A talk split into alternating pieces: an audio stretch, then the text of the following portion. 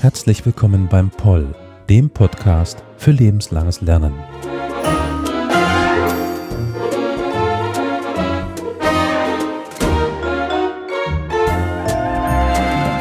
Dobry dzień. Dobry dzień. Vielen Dank. Und warum wir heute mit dieser Begrüßung starten, erfahren Sie gleich. Erst einmal möchte ich ganz herzlich heute den Experten begrüßen, Herr Wolfgang Peters. Herzlich willkommen. Dankeschön. Und wer des Russischen mächtig ist, hat auch verstanden, was gerade eben gesagt worden ist, weil wir werden heute eine Folge machen über, ich sage mal, Russisch und Russland, russische Kultur, ganz allgemein einfach über dieses riesige Land, was doch irgendwie in Europa häufig, man könnte sagen, rechts runterfällt, so auf der Weltkarte gesehen. Und ja, was befähigt jetzt Sie, wenn ich das mal so direkt fragen darf? Also, wer des Russischen mächtig ist, wird schon gehört haben, dass Ihre Aussprache deutlich besser war als meine. Aber was haben Sie mit Russland zu tun? Also, ich komme aus Nordrhein-Westfalen und äh, da gab es an meinem Gymnasium die Möglichkeit, in der neunten Klasse im Differentialbereich Russisch als dritte Fremdsprache zu wählen. Das habe ich gemacht. Die Sprache hat mir sehr gefallen und ich bin dann der Empfehlung unseres Russischlehrers gefolgt und äh, habe Übersetzen und Dolmetschen studiert hier in Saarbrücken und kam dadurch auch ins Saarland. Und dann habe ich abgeschlossen äh, mit dem Titel Diplom Übersetzer im Jahre 1991. Ich habe zwei Aufenthalte in Russland gehabt im Rahmen des Studiums. Einmal nach dem Vordiplom am Pushkin-Institut in Moskau und nach dem Diplom noch einmal am Institut für russische Sprache der Akademie der Wissenschaften. Und dann habe ich später äh, beruflich gearbeitet im Bereich Satellitenkommunikation. Mein Chef war Weißrusse, das heißt Russisch war unsere Arbeitssprache und unterrichte jetzt fast 30 Jahre im nächsten Jahr werden es 30 Jahre Russisch für Hörer aller Fakultäten, wie das damals hieß, heute am Sprachenzentrum. Und äh, das fand ich ganz interessant, ähm, nicht nur für Studentinnen, sondern auch für Schüler. Ja, das mache ich seit 2019. Hm, da kam ich wie die Jungfrau zum Kind. Ich hatte mich eigentlich äh, für Russischkurse hier an der Uni beworben, die vom Kultusministerium finanziert werden, für Schüler, die sogenannten Schülerkurse, auch für deutsche Schüler. Und äh, dann Anfang 2019 bekam ich dann eine Mitteilung, vielen Dank für Ihre Bewerbung äh, als HSU-Lehrkraft, also für herkunftssprachlichen Unterricht. Und das mache ich seitdem. Jetzt auch äh, zunächst an zwei Grundschulen und seit dieser Woche auch an einem Gymnasium in St. Ingbert. Interessant, also ein bisschen dann über Umwege dahin gekommen. Jetzt kann ich zum Beispiel mal meine Verbindung auch aufzeigen, wie ich zum Russischen gekommen bin, um dann auch direkt zu meiner Frage, die sich daraus ergibt, überzuleiten. Also äh, ZuhörerInnen dieses Podcasts wissen vielleicht schon von einer oder anderen Stelle, dass ich über ein Thema promoviere, was mit der russischen Sprache zu tun hat, eben über die Goldene Horde. Und da sind viele Quellen nun mal eben in russischer Sprache, gut, Kirchenrussisch, Kirchenslawisch und so weiter, also noch ein bisschen komplizierter und ähm, war zum Beispiel auch diesen Sommer in Moskau. Äh, zwischen den großen Wellen war ich dort. Und es war ganz interessant, wie viel dann diese Sprache geprägt ist von anderen Sprachen. Mit damals konnte ich fast kein Wort Russisch, als ich in Moskau war. Ich konnte es lesen, aber mir fehlt einfach das Vokabular. Aber nichtsdestotrotz trifft man an ganz vielen Stellen Wörter aus ganz vielen Sprachen. Obwohl der Durchschnittsrusse selber, so wurde mir häufig mitgeteilt, gar nicht gut in Fremdsprachen ist. Aber wir haben ganz viele deutsche, ganz viele französische Wörter, englische Wörter. Vielleicht können Sie mal so ein Potpourri von Wörtern bieten, wie die es in die russische Sprache geschafft haben? Ja, ich muss voraussetzen, ich bin kein Slawist, aber ich versuche es mal. Also zunächst äh, haben wir eine Reihe von französischen Wörtern im Russischen. Äh, das ist zweifach bedingt. Einmal, dass die russische Oberschicht, ähm, also der Adel, Französisch gesprochen hat. Und selbst der große russische Nationaldichter und Schöpfer des modernen Russisch, Alexander Puschkin, hat äh, hatte eine französischsprachige Nanny oder Gouvernante, wie das früher hieß, und die hat mit ihm eigentlich immer Französisch gesprochen. Und erst ab dem sechsten Lebensjahr, wenn ich richtig noch informiert bin, hat er dann angefangen, Russisch zu sprechen und wurde später zum großen Nationaldichter. Auch äh, von Bedeutung sind zum Beispiel auch in dieser Zeit die Übersetzungen aus dem Französischen ins Russische. Und das hat Auswirkungen teilweise sogar bis in die Grammatik gehabt. Und also daher einmal die, die, der lexikalische Transfer vom Französischen ins Russische, natürlich dann auch aus dem Deutschen. Denn äh, die Kontakte zwischen Deutschen und Russen äh, bestehen seit über 1000 Jahren. Und es waren vor allen Dingen auch Handwerker und Kaufleute, die nach Russland, nach Moskau, aber auch nach Novgorod kamen. Das, diese Stadt war ja Mitglied der Hanse. Westrussland war überhaupt sehr eng mit äh, äh, dem übrigen Europa verbunden, die eben dadurch viele Lehnwörter äh, ins Russische brachten. Und äh, andererseits zum Beispiel kamen auch niederländische Wörter ins äh, Russische. Denn selbst ein Zar war ja Zimmermann, Peter der Große, äh, in Holland und der brachte verschiedene Ausdrücke der Seemannssprache und auch der Zimmerleute mit nach Russland. Und dann haben wir, dürfen wir nicht vergessen auch noch den, äh, den italienischen Einfluss, bedingt durch italienische Baumeister und Köche im Kreml zum Beispiel. Und jetzt mal das ganze plastisch festzumachen, ich meine, ich kenne so Klassiker wie Rucksack. Ja. Ähm, können Sie mal so noch ein paar weitere Wörter nennen, die mir jetzt vielleicht nicht gerade. Ja, Schlagbaum, Zifferblatt, ähm, Butterbrot natürlich noch mit D geschrieben im Russischen, dann sehen Sie, dass dieses Wort schon äh, aus einer früheren Periode des Deutschen ins Russische gelangt ist. Ähm, jetzt muss ich aufpassen, dass ich nicht zu viele französische Wörter sage, wie Platz d'Armes zum Beispiel, ja, äh, Gendarme äh, und so weiter. Es gibt eine Fülle von äh, französischen Wörtern, die äh, in die russische Sprache Eingang gefunden haben. Wie gesagt, äh, die russische Sprache ist allgemein sehr offen. Natürlich haben wir im 20. Jahrhundert eine ganz andere Tendenz, nämlich äh, äh, die, den Einfluss des Englischen. Ja, über den Sport fing es an, Football, Gunball, bis heute natürlich im Bereich Informationstechnologie, Computer, Chipe und so weiter. Das ist ganz interessant. Eine Russin, die ich gut kenne, lernt momentan Französisch. Und sie, jede Woche, wenn sie wieder weitere Vokabeln lernt, äh, kommt sie zu mir und sagt, ach, das kenne ich ja schon. Das ist ja auch bei uns in, in der Sprache drin. Ja, zum Beispiel das Verb recommander, also empfehlen, heißt im Russischen rekommendovat. Ja, oder utre, also äh, übertreiben, äh, im Russischen utrierować. Es gibt noch ein russisches Wort dafür in Anführungszeichen. Aber wie gesagt, da sehen Sie also, wie weit der Einfluss des Französischen insbesondere in die russische Sprache reicht. Und was ähm, ich auch bei Ihnen im Kurs lernen durfte, zum Beispiel, was ich witzig fand, dieses Butterbrot, was Sie gerade schon genannt haben, mit D statt mit T, aber wo ich dann sehr lachen musste, dieser, also dieser in Anführungszeichen Fun Fact, das Butterbrot mit, mit äh, Butter. Ja, Butterbrot s Maslum, weil die Butterbrote im Russischen sind nicht immer mit Butter bestrichen, meistens ist direkt der Käse, der Schinken oder der Kaviar drauf geschmiert, sage ich jetzt mal ein bisschen grob. Und äh, man muss also betonen, wenn man ein Butterbrot mit Butter möchte, weil natürlich der gemeine Russe äh, nicht weiß, dass Butter schon Masla bedeutet. Mhm. Also eine schöne Doppelung. Jetzt ähm, haben wir so ein bisschen über diese Einflüsse der fremden Sprachen gesprochen. Gibt es denn ähm, da frage ich das rein ins Blaue hinaus, weil ich gerade darüber nachge äh, nachgedacht habe, den andersrumen Einfluss, ob es irgendwelche russischen Wörter in, in Anführungszeichen Westeuropa gibt. Ist mir ne, gar nicht so bekannt. Ja, es ist interessant, wenn man sich anschaut, es gibt Wörter, die sind, nicht, die sind eigentlich nicht russisch, zum Beispiel das Wort Granica, äh, was mit den Tataren zusammenhängt, was bei uns das Wort Grenze äh, bildet. Ja, das ist, äh, es gibt äh, aber zum Beispiel Sputnik, ja, äh, das äh, sogar in die Umgangssprache in den 50er, 60er Jahren äh, gelangte, indem man nämlich, das weiß ich aus meiner Heimat, einen kleinen Jungen oder ein kleines Mädchen als kleinen Sputnik äh, bezeichnete. Ähm, man muss da über, äh, natürlich gab es sehr viele Lehnwörter in der DDR, in der DDR ich habe das noch dem demletzt gelernt. Ah, was war das nochmal? Das war so ein Bezeichner, Bezeichnung aus dem Englischen ins Russische. Die zum Beispiel. Die Spitze ist so ein Beispiel. Genau. Was das. eigentlich ein englisches Wort ist, was aber in, in, in, der DDR aus dem Russischen ins Deutsche kam. Ja. Also über den Umweg des Russischen. Also der Dispatcher auf Dispatcher, Englisch. genau. Äh, der sich um die Organisation von äh, Verwaltungsstrukturen und Ablaufstrukturen kümmert. Genau wo ich dann auch äh, so gemeint, äh, gefragt worden bist, was, du kennst das nicht? So, so nein, kenne ich nicht. Und da ist doch selbst im Deutschen drin. Ja, aber halt in der, in der DDR, nicht in, in Westdeutschland.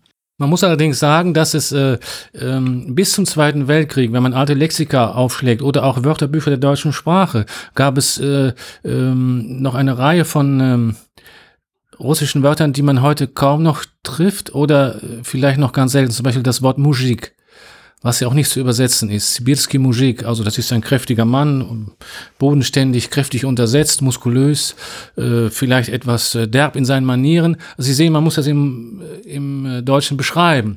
Aber dieses Wort äh, gab es als Fremdwort auch im Deutschen. Also ich habe mich nicht damit intensiv befasst, aber wenn man sich zum Beispiel äh, Lexika aus den 20er Jahren noch anschaut, wird man sehr viele russische Begriffe dort noch finden, die wir heute nicht mehr in Deutsch, im deutschen Lexikon haben. Mir ist ja selber nochmal ein Wort eingefallen, was für mich eigentlich offensichtlich ist, was kein an sich russisches Wort ist, aber über das Russische zu uns gekommen ist. Was ja gerade bei meinem Forschungsthema äh, auf der Hand liegt, nämlich das Wort Horde. Das ja eigentlich aus dem, gut, mongolisch-türkischen Orda dann über das Russische ähm, dann ins ähm, Deutsche und Englische ge gekommen ist. Wobei es dann auch eine leichte Ver Verschiebung in der Bedeutung gekommen ist. Also auch darum, darüber haben wir dann äh, diese Wege. Es ist aber das größte Hindernis, was man, denke ich, hat, wenn man Russisch lernen möchte oder Ukrainisch oder Weißrussisch, Weißrussisch. aber auch Bulgarisch und äh, äh, Serbisch. Genau, also Sie wissen schon, auf was ich hinaus will. Ja. Die Schrift. Also, das ist mittlerweile mein drittes Alphabet, was ich lerne. Also, ich angefangen nur mal wie jeder Europäer oder jeder Westeuropäer mit dem, dem Lateinischen. Dann habe ich das arabische Alphabet gelernt und jetzt das äh, kyrillische Alphabet. Und ich muss aus meiner persönlichen Warte sagen, dass mir das Arabische deutlich leichter fiel als das Kyrillische. Warum? An diesen falschen Freunden. Das ist ganz klassisch, wenn man, also man könnte jetzt ja zum Beispiel das Beispiel anführen mit der Sowjetunion, CCCP. Ah, Sie meinen die lateinischen Buchstaben im kyrillischen Alphabet, die einen anderen Lautwert haben. Genau. Also eben nicht CCCP, sondern SSSR. Genau. Oder nicht Mokba, sondern Moskwa. Wobei dieses Moskwa ja auch noch dann mit dieser Reduktionsstufe zu tun hat, was ich bei Ihnen lernen durfte, wo äh, dann auch ähm, ich angeschaut worden bin zu, zu Hause. Ah, das ist die Regel. Sehen Sie. Ähm, dieses typische. Ähm, ja, die Reduzierung der unbetonten Vokale im Russischen, ja. ja die übrigens äh, auch die russischen Kinder bei Diktaten quält. Ja. Wenn Sie das Wort Malako schreiben. Das wird, also Milch, das kann man sich ja noch leicht merken, aber es wird Moloko geschrieben. Ja. Man muss dann auch wissen, wo die Betonung ist, denn wir haben im Russischen keine festen Betonungen. Hatten Sie damals Probleme mit dem Kyrillischen oder wie sind Sie denn, wie sind Sie da reingekommen in diese kyrillische Schrift, die ja, wie ich schon, schon sagte, irgendwie so zwischen dem Lateinischen liegt und dann immer noch so Anleihen aus dem Griechischen, glaube ich. Aus dem Griechischen, ja. Und? und dann eben den rein slawischen Buchstaben. Also ich habe es ja in der Schule gelernt. Das war ja ein großer Vorteil, den ich hatte, als ich hier an die Universität kam. Ich habe zwar auch ein Propedeutikum mitgemacht, aber das bezog sich, weil das in der Schule nicht gelehrt wurde. Und das war ein großes Defizit. Das bezog sich auf die Phonetik. Denn äh, wie Sie ja auch in meinem Unterricht schon festgestellt haben, lege ich sehr viel Wert auf die Phonetik, damit äh, die Beziehung zwischen Laut und Buchstaben deutlich wird. Denn das Problem ist nicht die Erlernung des kyrillischen Alphabets sondern es ist die Beziehung zwischen dem Buchstaben und dem Laut. Und die ist doch viel komplexer als in vielen westeuropäischen Sprachen, obwohl, wenn Sie das Englische nehmen, äh, ja. dann haben, dann ist das Russische ein Waisenkind dagegen, denn ich erinnere mich mit Horror an englische Diktate in der Schule, im Gymnasium, wo äh, über 50 Prozent eigentlich durchgefallen waren, weil wir äh, nicht den Laut und die Buchstabenkombination, also die orthoepischen Regeln im Englischen erfasst hatten. Da muss man die Wörter kennen. Punkt. Ja. Da, also, ob es jetzt drought oder drought oder uh, through, throw und so weiter. Und im Russischen gibt es da einen Vorteil. Also das Russische beruht, wenn man es mathematisch ausdrücken will, auf rekursiven Regeln. Das heißt, wir haben ein A0, ein A1, ein AN. Und das leitet sich dann ab je nachdem, also A, n ist dann A1 oder plus n oder A0 plus sowas. Das heißt, wir haben immer rekursive Regeln. Wir haben eigentlich wenig Ausnahmen, wenn man das so sagen will, sondern das sind eigentlich abgeleitete Regeln, die besondere Regeln, die in bestimmten Situationen greifen. Es ist eine Art von Algorithmen. Vielleicht ist deshalb ein Grund, warum sehr viele Mathematiker und Informatiker in Russischkursen äh, sitzen und die eigentlich immer sehr gut sind. Wahrscheinlich ähnlich wie bei Latein, dass sie auch ja. sehr, sehr, sehr äh, regellastig ist. Und ähm, wenn man die Regeln kann, kann man die Sprache. Ja, ich vergleiche Russisch immer mit einer Art Exponentialfunktion. Also das steigt erst sehr stark an am Anfang mhm. und flacht oben weiter ab.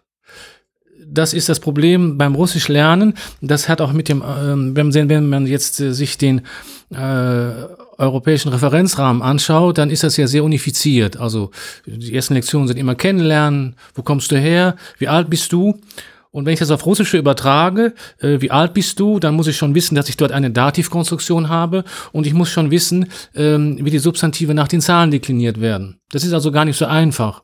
Äh, deshalb wurde in klassischen russischen Lehrwerken das erstmal zurückgestellt, weil man dachte, äh, das ist ein bisschen zu kompliziert. Also deshalb kann man auch beim Fremdsprachenerwerb Russisch nicht mit Englisch, mit dem Erwerb des Englischen oder des Französischen oder des Spanischen oder Italienischen vergleichen. Und das ist, äh, deshalb muss man da vorsichtig herangehen. Wir machen natürlich auch kommunikative Situationen, auch schon gleich am Anfang. Dann sage ich immer, lernen Sie das einmal auswendig, diese Formel, äh, ohne dass Sie wissen, welche grammatische Konstruktion dahinter steht. Aber äh, das ist natürlich ein bisschen problematisch, weil äh, das, man kann das ein bisschen machen mit dem Auswendiglernen bis zu einem gewissen Grad, aber man sollte doch nachher bewusst sein, was man dort spricht. Mhm. Das ist ganz ähnlich die Situation zum Beispiel im, äh, ja, ich sage mal in Anführungszeichen Orient, wo wir ja mit dem Persischen und dem Arabischen zwei Sprachen haben, die für das ungeschulte westeuropäische Ohr vielleicht sogar leicht ähnlich klingen. Und sie schreiben denselben Buchstaben, aber das Persische gerade ist für uns als indogermanische Sprache so relativ leicht am Anfang zu, zu lernen weil es äh, ähnliche Grammatik, grammatische Regeln hat. Die Aussprache ist auch nicht so äh, kompliziert wie im, im äh, Arabischen. Aber das Persische zu, per zu perfektionieren, ist super schwer weil die so viele Wörter haben und so viele Regeln, dann, die dann draufsetzen. Das Arabische genau andersrum. Das ist Anfang super schwer, gerade weil die mit diesen Radikalen schreiben und ähm, einfach äh, eine komplett andere Grammatik haben. Zum Beispiel, die haben das Wort sein nicht, was für uns als Westeuropäer extrem schwer ist, das zu verstehen. Äh, aber wenn man das einmal verstanden hat und dann mit den Radikalen arbeitet, also arabische Wörter bestehen aus drei oder vier äh, Vokalen, ähm, äh, Kon äh, Konsonanten, worum dann die, die Vokale ge gebildet werden, also KTB ist immer was mit Schreiben, funktioniert im Deutschen ungefähr auch so, aber nicht ganz so deutlich. Also auch diese Exponentialgleichung, also leicht rein schwer zu, zu meistern oder halt schwer zu, zu lernen und dann äh, leichter, wenn man es einmal verstanden hat, äh, weiter umzusetzen. Also ganz interessant, das jetzt im Vergleich dann auch zum Russischen zu sehen. Jetzt verbindet man ganz viele verschiedene Dinge auch noch mit diesem riesigen Land. Also natürlich Politik, aber das lassen wir jetzt hier erstmal bei, beiseite, sondern auch so ein bisschen Essen. Und jetzt war ich bei Ihnen im Kurs, das ist ja schon mehrfach angesprochen worden, und ich muss an einer Stelle sehr schmunzeln, als es nämlich um eine Nationalspeise ging. Äh, jeder kennt sie, denke ich, Borch. Oder Borsch, wie, ja, Borsch. wir sagen. Und sie sagen so ganz selbstverständlich, das kommt aus der Ukraine. Wenn man das jetzt aber einem Russen erzählt, dann sagt er, nein. Also, das ist ja wohl ein ganz großer Streit zwischen diesen Nationen, neben anderen, welches Land jetzt Borsch erfunden hat. Aber jetzt werden wir hier nicht dieses, diesen Streit lösen können, wer der Erfinder von Borsch ist. Aber ähm, was sind denn so typisch Nationalgerichte von Russland? Sie waren ja schon zweimal mindestens dort. Ich nehme mal an, auch, äh, auch im Privaten jetzt. Ähm, wenn man jetzt dort ins Restaurant geht, gehen wir jetzt mal weg von der Sprache an sich hin zu ein bisschen äh, kulturellem. Äh, was kann man denn Leckeres in einem russischen Restaurant finden? Also zunächst einmal zur russischen Küche generell. Denn das, man muss ja die Speisekarte lesen können. Und zwar nicht nur lesen können in dem Sinne, dass sie äh, das lexikalisch und grammatisch verstehen, sondern auch äh, von der Tradition her und der Kultur des Essens. Und die ist äh, interessanterweise sehr stark äh, durch die italienische Reihenfolge der Rangfolge der Speisen, Abfolge der Speisen ähm, geprägt. Also wir haben zunächst mal die Vorspeisen, die Sakuski, das wären so die Antipasti. Ja, dann gibt es Pirvai, das erste Gericht. Das ist meistens eine Suppe. No? Ähm, da gibt es die Fischsuppe Ucha, die Kohl, äh, Kohlsuppe Chi oder eben Borsch. Das kommt also nach den Vorspeisen und dann kommt das Vtaroi, das zweite Gericht. Das ist ein Gericht mit, äh, mit Fleisch und Beilagen oder mit Fisch auch, wobei Fisch kann auch als erstes Gericht kommen. Und dann kommt das Dessert. Sie sehen, auch da haben wir wieder ein, ein Fremdwort im russischen Dessert. Ähm, das können sein die Blinei, also die typisch russischen Pfannkuchen, die Krebs zum Beispiel. Sehr lecker. Die äh, mit verschiedensten Zutaten von süß bis äh, herzhaft äh, kredenzt werden können. Also Man kennt sie mit Kaviar, natürlich mit saurer Sahne. Smetana ist sehr wichtig. Das ist ein Bestandteil, den sie auch immer bei jeder Suppe haben, ja, weil sie macht die Suppe bekömmlich und schmantig. Ähm, wie gesagt, äh, die russische Küche selber hat äh, mehrere Einflüsse eben auch aus Westeuropa, auch aus, aus der deutschen Küche. Ähm, aber auch noch traditionell, wenn Sie jetzt äh, gerade auch äh, an die ganzen Produkte ähm, mit äh, Grieß und Buchweizen vor allen Dingen, das ist sogar eine politische Frage, wenn der Preis des auf Buchweizen äh, äh, steigt. Ich äh, muss immer lachen, wenn die Russen hier in das äh, Geschäft gehen und sehen, Buchweizen über zwei Euro, ist das teuer. Ähm, eben weil es ein Grundnahrungsmittel in Russland ist. Äh, es beginnt eben auch äh, für die Kinder mit dem Kascha, mit dem Brei. Oh ja, Kascha. Kascha in allen Formen. Ähm, also mit äh, Gemüse, mit, mit Obst, mit Früchten, süß, herzhaft, äh, alles, alles möglich habe ich schon gesehen. Die äh, Auswahl an Kascha, auch gerade wenn man zum Beispiel in Moskau ist, in den Restaurants. Also äh, eine riesen Kascha-Karte. Ja, eben, ebenso wie die Blinei. Es gibt ja auch äh, eine Reihe von interessanten ja, Fast Food, das ist jetzt auch sein Lehnwort im Russischen, äh, von russischen Fastfood-Restaurants, die sehr interessant sind, wo man also russische Gerichte bekommen kann. Ähm, was es leider in Deutschland noch nicht gibt, aber ich bin davon überzeugt, wenn es die in Deutschland gäbe, würden die Leute auch, die Deutschen auch dorthin gehen und essen. Ähm, also wie gesagt, ist, äh, was auch immer zu jedem russischen Gericht eigentlich gehört, ist Kampot. Das finden Sie auch in jeder Mensa. Ja, das ist ja, ähm, ja eine Art, äh, ja, Kompott im Deutschen ist, glaube ich, etwas dünner als im Russischen oder dicker. Äh, es gibt noch Kisiel, das ist äh, auch typisch russisch. Das ist auch, was im Sommer sehr ähm, erfrischend ist. Das ist ähm, eine Kaltspeise. Ja, äh, das gab es sonst auch in jeder Mensa, in jeder Stalovaja, das ist die Kantine. Und ähm, was ich immer gerne gegessen habe, waren eben dieser Kuski zum Beispiel, äh, die Salate, die es dort gibt, zum Beispiel den sogenannten äh, Hering im Pelzmantel. Das haben Sie vielleicht äh, Silutka Schubie. Ich weiß nicht, ob Sie den mal probiert haben in Moskau. Ähm, dann Sachen in Aspik. Äh, dann äh, Salate auch mit Hering. Ähm, traditionelle Salate natürlich immer mit Tomaten und Gurken. Das haben sie vielleicht auch äh, ähm, probiert. Ähm, und bei der Hauptspeise ist es äh, gebratenes Fleisch. Äh, als Beilage gibt es oft daraus Kartoffel. Das ist übrigens auch ein, Russisch, ein deutsches Lehnwort, Kartoffel, im offiziellen Russisch. Aber auch das Kartoschka oder so ist genau. auch relativ nah dran. Genau, Kartoschka, das hat man einfach dann ein halb russifiziert, sagen wir mal so. Ähm, und äh, also mich haben immer am meisten dieser Kuski begeistert. Also die, die Palette an Vorspeisen, an Salaten, ähm, die es gibt. Und das Problem ist für einen Westeuropäer, dass man aufpassen muss, dass man sich nicht schon satt ist an den Vorspeisen. Denn es kommen noch zwei Hauptgerichte danach. Ähm, mir fallen gerade zwei Sachen ein. Also einerseits wieder mein typischer Hintergrund äh, aus Zentralasien übernommen. Äh, Plov. Richtig, ja. Äh, ich könnte darin baden. Wobei es eher in dem Ostzentralasien ist. Also ich war ähm, mehrere Wochen zum Beispiel in Samarkand, also in, Us in Usbekistan, äh, wo es jeden Morgen Plov gab und äh, der war irgendwann leer, weil die machen das morgens in einem großen Topf. Und wenn leer ist, dann ist leer, weil das kann man nicht schnell machen, das muss sehr lange köcheln. Äh, und was ich leider den Namen vergessen habe, was aber ukrainisch sein soll und vor allen Dingen so eine Sommerspeise, das es am, am Strand gibt ähm, in so Waffeln, in runden, langen Waffeln und drin so eine süße, karamellige Füllung. Das habe ich einmal gegessen, das war richtig lecker. Da hätte ich auch den ganzen Laden leer essen können, wenn die Dinger nicht so verdammt äh, vielleicht für den Bauch gewesen wären. Aber jetzt gibt es ja nicht nur dieses Plov oder die ukrainische Küche, also die ganze, also ich meine, Russland ist riesig, dieses Land, auch wenn die bei der normalen Kartendarstellung das ganz etwas verzerrt ist, weil ähm, wenn wir eine Karte äh, auf einem Quadrat sehen, dann äh, sind die Ränder oben immer viel zu groß äh, dargestellt, also Grönland ist nicht so groß, wie es auf einer Karte aussieht, aber ähm, wir haben in einem, in diesem Vielvölkerstaat, in diesem viel, viel Ethnienstaat ganz viele verschiedene Küchen. Also es wird ja auch wohl Einfluss aus ganz vielen verschiedenen Küchen geben. Ja, auf jeden Fall. Ähm, Sie hatten schon die zentralasiatische Küche angesprochen. Vor allen Dingen muss man aber auch noch die kaukasische und die oder die transkaukasische Küche, also Einflüsse aus Georgien und aus Armenien, Stichwort Shashliki, das Wort Shashlik. Ja, ähm, also diese eingelegten Fleischspieße, die, die ich vollendet nur dort gegessen habe. hier noch nicht in dieser Art. Also nur wenn es die Leute auch hier, die von dort stammen, äh, gemacht haben, vorbereitet haben. Ähm, das liegt ja auch daran, das darf man ja nicht vergessen, wir haben auch heute in Moskau noch große, starke nationale Minderheiten. Heute sagt man Communities, der Armenier, der Georgier, ähm, anderer kaukasischer Völker oder auch mittelasiatischer Völker, äh, Ukrainer, äh, Weißrussen.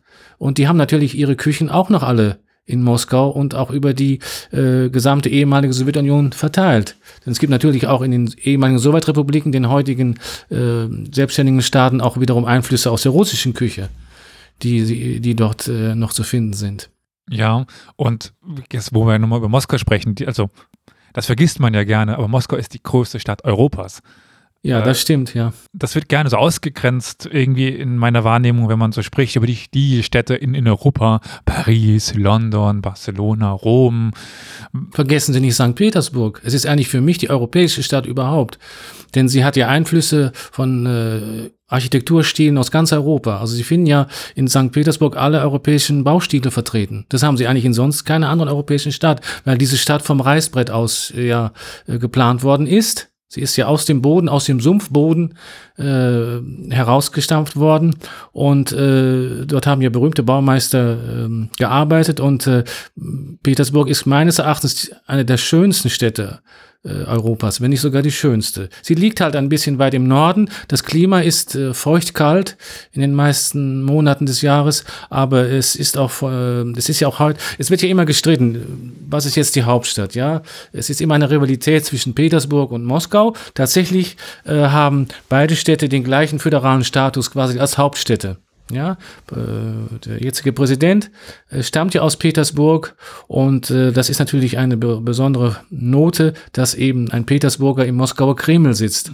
Und es gab immer eine Rivalität, eine positive Rivalität zum Beispiel, wenn Sie an die mm, Musiktheater denken, denken Sie an das Ballett, an das Ballett des Bolschoi Theater und des äh, Marientheaters in St. Petersburg. Es wurde immer gemunkelt, dass das St. Petersburger Ballett eigentlich noch besser sei, nur das äh, Bolschoi Theater das Bolschoi Ballett war immer äh, weltweit auf Tournee und hat darum einen international einen äh, besseren Ruf.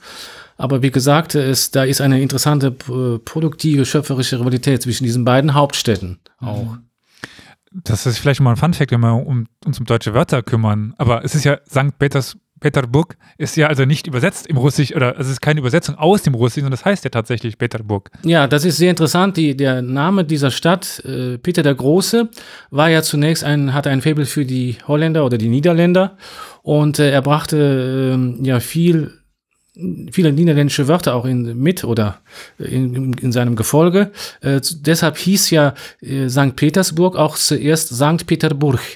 Burg das heißt, da sehen, haben sie schon den holländischen mhm. ähm, Einfluss und erst später wurde es quasi germanisiert, St. Peterburg. Als dann der Erste Weltkrieg ausbrach und die Deutschen waren die Feinde, war es nicht mehr schick, äh, dass die Stadt Peterburg hieß, sondern sie wurde dann Petrograd. Sie wurde russifiziert und dann später in Leningrad und erst 1991 nach einem Referendum bekam sie ihren ähm, Namen zurück, wobei äh, die Petersburger selbst oder Leningrader auch, denn das ist ganz wichtig zu, zu der Sowjetzeit, nannten ihre Stadt eigentlich immer liebevoll Peter.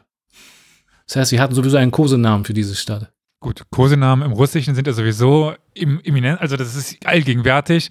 Für uns ja am bekanntesten, denke ich, Sascha weil ich hatte, ähm, ich mache Sport und wir hatten immer einen Mitspieler, der hieß Sascha. Ich kannte ihn nur mit Sascha. Und irgendwann sehe ich dann seinen Spielerpass und da steht Alexander.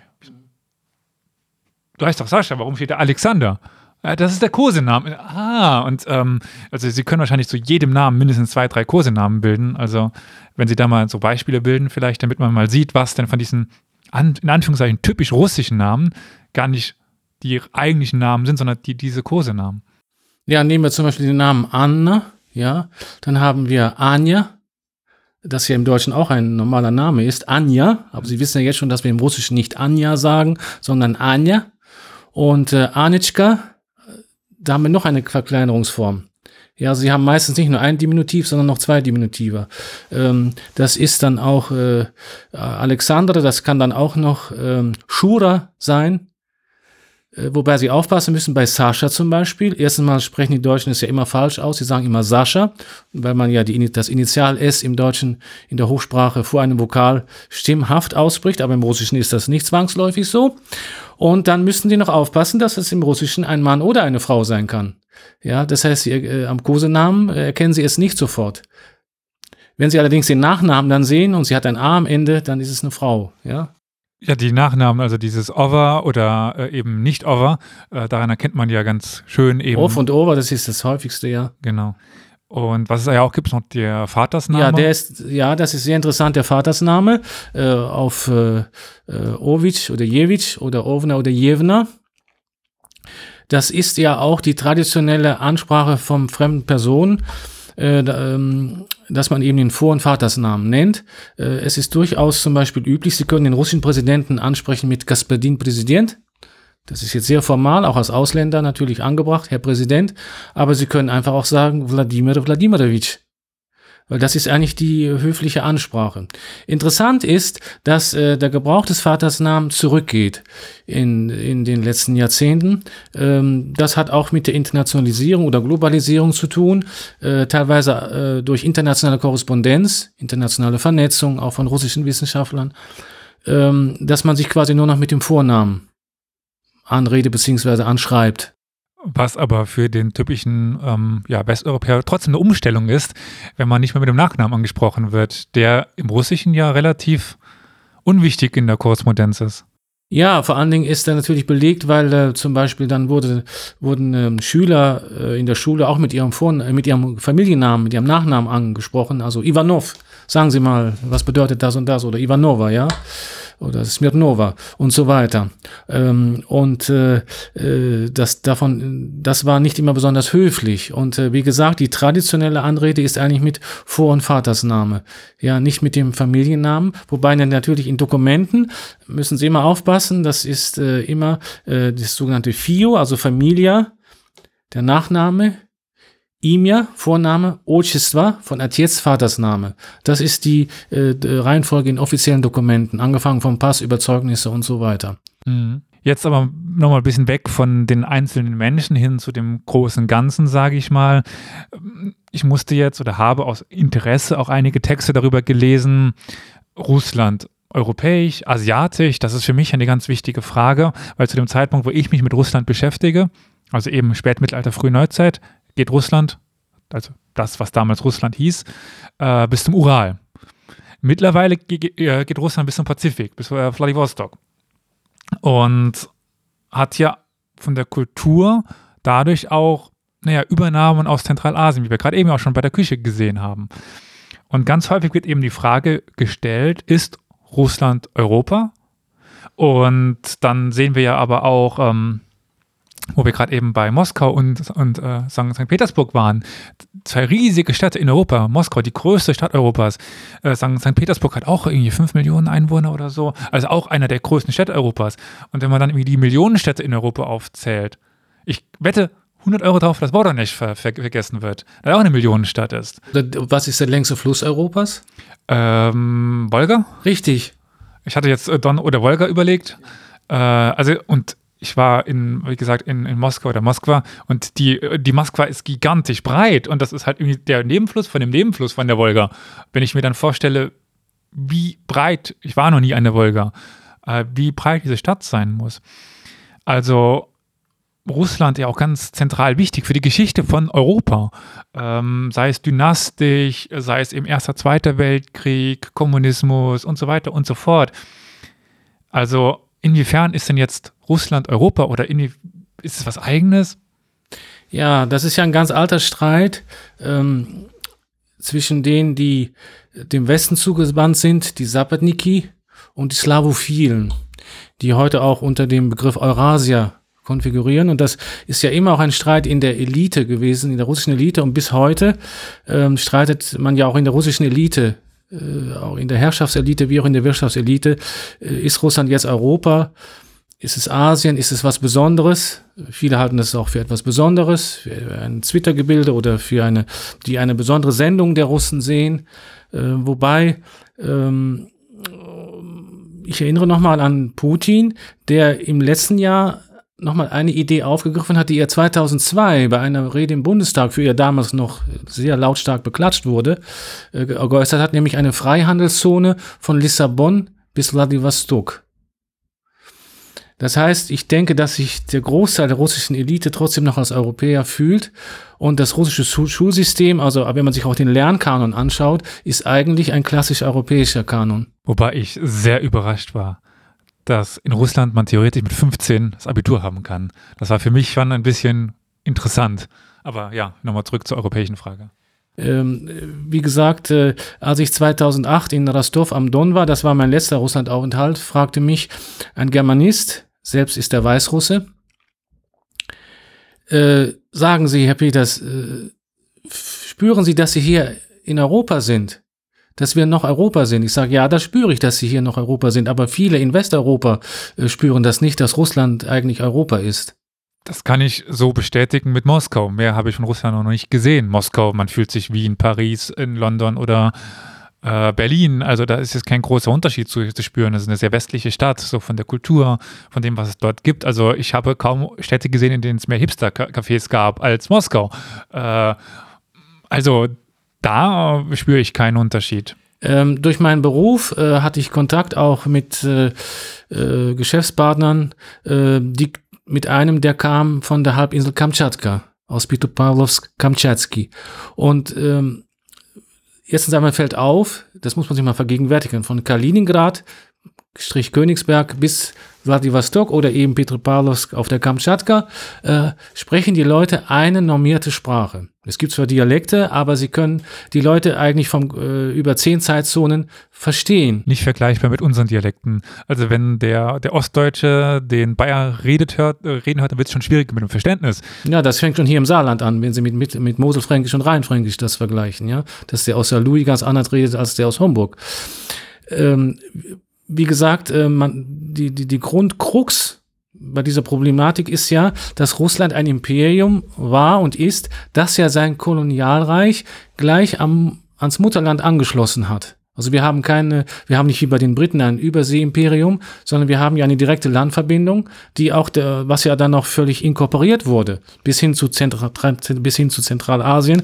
Äh, wenn wir jetzt äh, das, äh, das äh, zaristische Russland Anfang des 20. Jahrhunderts, beziehungsweise äh, die Sowjetunion auch betrachten, bis 1991. Wobei natürlich, ähm, wenn Sie mir erlauben, äh, in diesem Jahr äh, jährt sich ja zum 30. Mal der Zerfall der Sowjetunion und man merkt ganz eindeutig, dass das alles noch nicht aufgearbeitet worden ist. Übrigens auch nicht in Westeuropa. Das muss ich auch mal sagen. Und äh, ein ähm, deutscher Historiker hat mal gesagt, Imperien treten nicht mit einem Seufzer ab.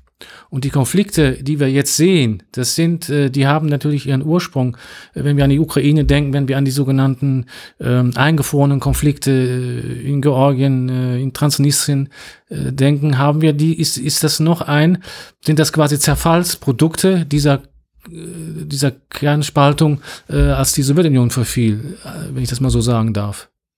Ja, also die Sowjetunion als großes Ganzes hat noch irgendwie das Ganze gekittet. Die Prozesse, die dann aber schon am Ende passiert sind, so in meiner Wahrnehmung, äh, also auch schon zur Zeit der, der Sowjetunion hat es ja an den Rändern schon gebrannt dann am Ende, also ja. Ja, was, man, was ich aber unbedingt ähm, wichtig finde, ist, und das ist für uns Deutsche auch interessant, ähm, als nach dem Ersten Weltkrieg ja der Versailler Vertrag kam, lebten ja äh, durch eine bestimmte Grenzziehung auch Millionen von Deutschen außerhalb der neuen Reichsgrenzen. Und es gab äh, viele Konflikte, die der Nährboden auch für den Nationalsozialismus waren. Und Hitler hat es dann verstanden, das auf seine Art zu lösen, wenn wir an die Österreich denken, wenn wir an die Sudetenfrage denken und so weiter. Danzig, Memeland bis zum, also bis zum Kriegsausbruch. Jetzt rede ich mal über die friedliche Zeit in Anführungszeichen. Mhm. Und in Russland haben wir die Situation nach 1991 auch gehabt, dass Millionen von Russen außerhalb der Staatsgrenzen leben. Wenn wir an die Ukraine, denken wir nicht nur an die Krim, denken wir an, an die Ostukraine, denken wir an Kasachstan auch, äh, Transnistrien und so weiter. Das heißt, äh, es ist eine Problematik dort entstanden, die wir eigentlich kennen müssten, die uns als Deutsche auch empfindlicher dafür machen sollten. Nicht umsonst gab es in der Presse in den 90er Jahren, äh, dominierten dort zwei Begriffe in der russischen Presse. Das waren Versailles und Weimar. Das heißt, einmal politische Instabilität gekoppelt mit einem ja, Verlust an Größe. Mhm. Oder Verlust eines Krieges. Äh, eine unklare Niederlage in diesem äh, Kalten Krieg, der zu Ende gegangen war.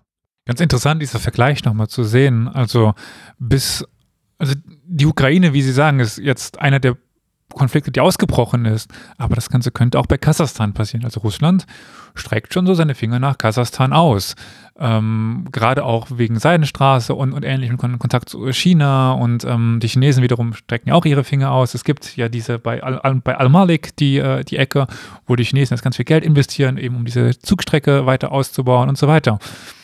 Also, das ist vielleicht für uns so ein bisschen aus dem Fokus geraten, wenn es um Politik geht. Aber Russland ist ja auch sehr stark eben auf Zentralasien konzentriert. Ja, natürlich, ja. Also auch gerade Afghanistan, ja, das ist, äh, äh, deshalb haben die Russen das auch äh, gar nicht so, ähm, ja, ähm, wie soll ich sagen, nicht so schadenfroh kommentiert, wie man das vielleicht erwartet hätte, als die Amerikaner und dann auch die NATO-Staaten aus Afghanistan rausgegangen sind, weil es bedeutet weniger Stabilität. Das hat sogar der Patrushev, der ist der Vorsitzende des Sicherheitsrates, äh, so benannt. Es ist sehr bedauerlich, dass die Amerikaner oder nicht wünschenswert, dass die Amerikaner jetzt abziehen, weil das bedeutet weniger Stabilität und äh, das kann Auswirkungen auf Zentralasien haben und man darf ja auch nicht, nicht unterschätzen, dass gerade die muslimische Community in Russland stark wächst. Ja, also der ganze, der vergisst man, denke ich, auch oft, aber der ganze Süden dort ist stark muslimisch geprägt.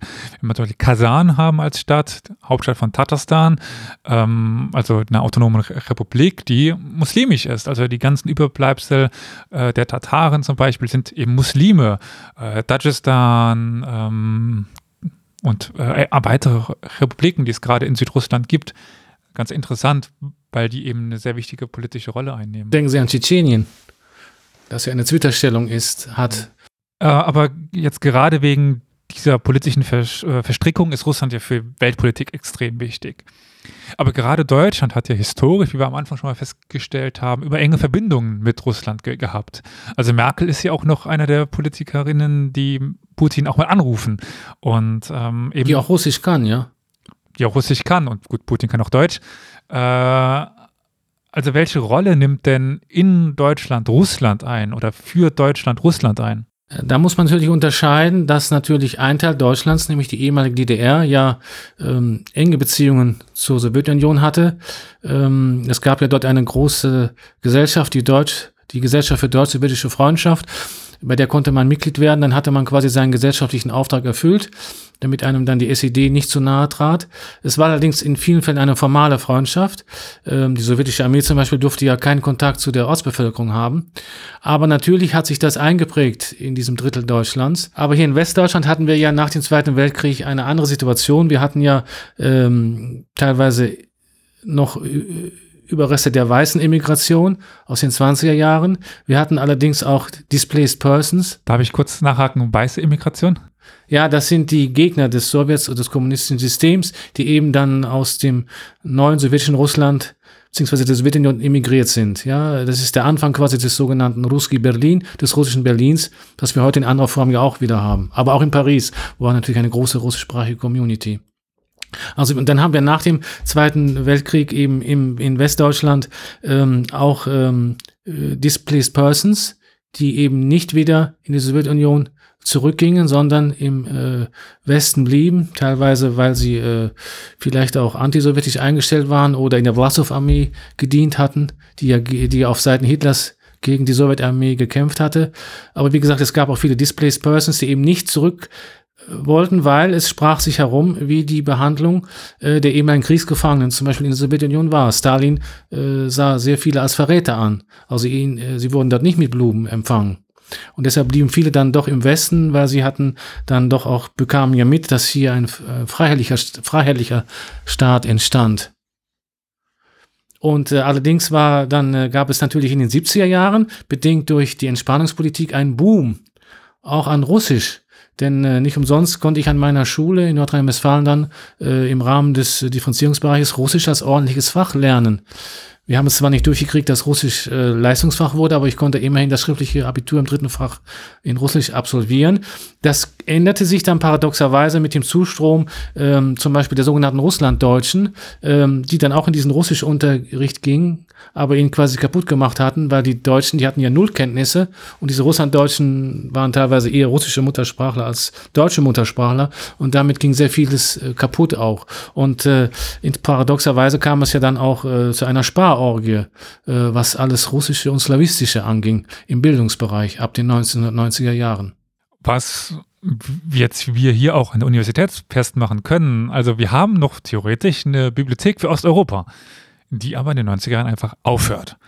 Äh, ja, man muss sehen, äh, wir hatten, wir waren hier in Saarbrücken sogar sehr gut aufgestellt. Wir hatten eine renommierte Slavistik, wir hatten ein, eine renommierte osteuropäische Geschichte und wir hatten Russisch als äh, Erstsprache ab 1980 am Institut für Übersetzen und Dolmetschen.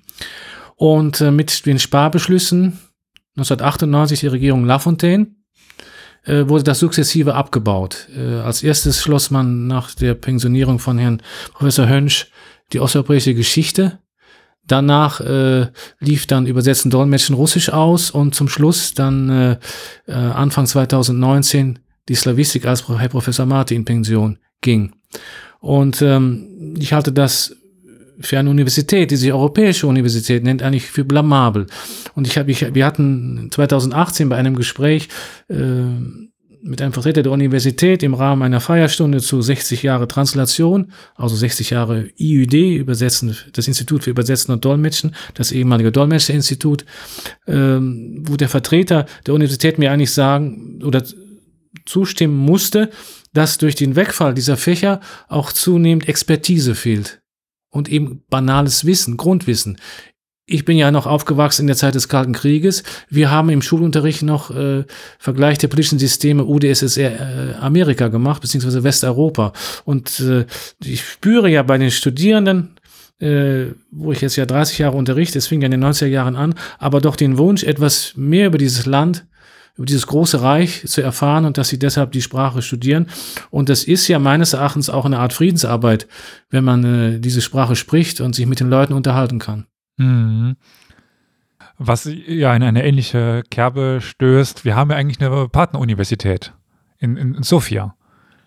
Und trotz dessen wir uns auch Europa-Universität nennen, also ganz offiziell wir jetzt diesen Sonderstatus haben wollen, neben der Universität der Großregion, quasi östlich von Österreich, die Sprachen, die dort ge gesprochen sind, die Kultur und die Geschichte, die Wirtschaft, die juristischen Verhältnisse an dieser Universität tot sind. Wir haben keine Slavistik, wir haben jetzt nichts für auf Russland bezogen, nichts auf den Balkan bezogen. All das haben wir hier nicht mehr. Also umso schöner, dass es dann doch noch so Möglichkeiten gibt, Personen wie, wie Sie zu erleben, die Russischunterricht anbieten. Also ähm, Sie bieten ja auch im Sprachenzentrum hier an der Universität ähm, die Elementarkurse 1 bis 4 an, wenn ich das richtig im Ja, wir, wir bieten also die Kurse an ähm, bis Unizert 1. Das ist also äh, das Niveau äh, TRKI 1, das wäre B1. Mhm. Ja, ähm, wir versuchen es jetzt noch ein bisschen zu intensivieren. Wir haben zum ersten Mal jetzt auch einen vierstündigen Anfängerkurs und da ist die Motivation bei den Teilnehmerinnen und Teilnehmern sehr groß. Äh, der Arbeitsaufwand ist natürlich größer, aber man kann in Kontinuität, glaube ich, einen schnelleren Lernfortschritt erwarten, denn ähm, äh, es geht dabei nicht, also man sollte Russisch nicht lernen, wenn man nur seine äh, Punkte braucht, seine Credit Points. Sollte man dann irgendeine Sprache lernen, nur für die Credit Points? Sollte man überhaupt nicht, nein, aber es gibt natürlich, das ist verlockend, weil äh, die anderen Sprachen sind übervoll. Wobei ich sagen muss, Russisch ist äh, sehr stark äh, nachgefragt. Wenn unsere Kurse freigeschaltet werden zur Anmeldung, sind die mit in einer Zeit von, Zeitspanne von maximal zwei Minuten ausgebucht. Also um 8 Uhr wurde der Server freigestellt, um 8.02 Uhr war alles voll. Ja. Also, ähm, liebe ZuhörerInnen, wenn Sie Russisch lernen wollen, dann müssen Sie sich beeilen immer, äh, schauen, wann es freigeschaltet wird und dann anmelden. Aber was ich auch noch so als kleiner, ich sage mal, Teaser, als kleiner Appetithappen anbieten kann, dass das Zelt, das Zentrum für lebenslanges Lernen, ähm, plant in Zukunft das, was wir hier als Podcast-Folge so ein bisschen aufbereitet haben, also so etwas zwischen Sprache und Kultur, mehr anzubieten. Vielleicht auch in Russisch, also nächstes Semester schauen Sie da mal vorbei auf unserer Webseite und wenn Sie das interessiert, äh, gerne dann einfach mal sich die Kursangebote anschauen. Aber ich denke jetzt erstmal Ihnen vielen, vielen Dank für dieses interessante Interview und ähm, ja, ich bin gespannt, was ich noch alles über Russisch lernen darf. Ja, vielen Dank auch. Ähm, und ich hoffe, ich konnte ein wenig werben für die sehr schöne Sprache Russisch, die eine Fülle von ähm, äh, Lauten hat und auch eine sehr schöne Intonation. Ich glaube, es war Honoré de Balzac, der Russisch mal mit einer Symphonie verglichen hat. vielen Dank. Ich denke, mit diesen Worten können wir gut enden.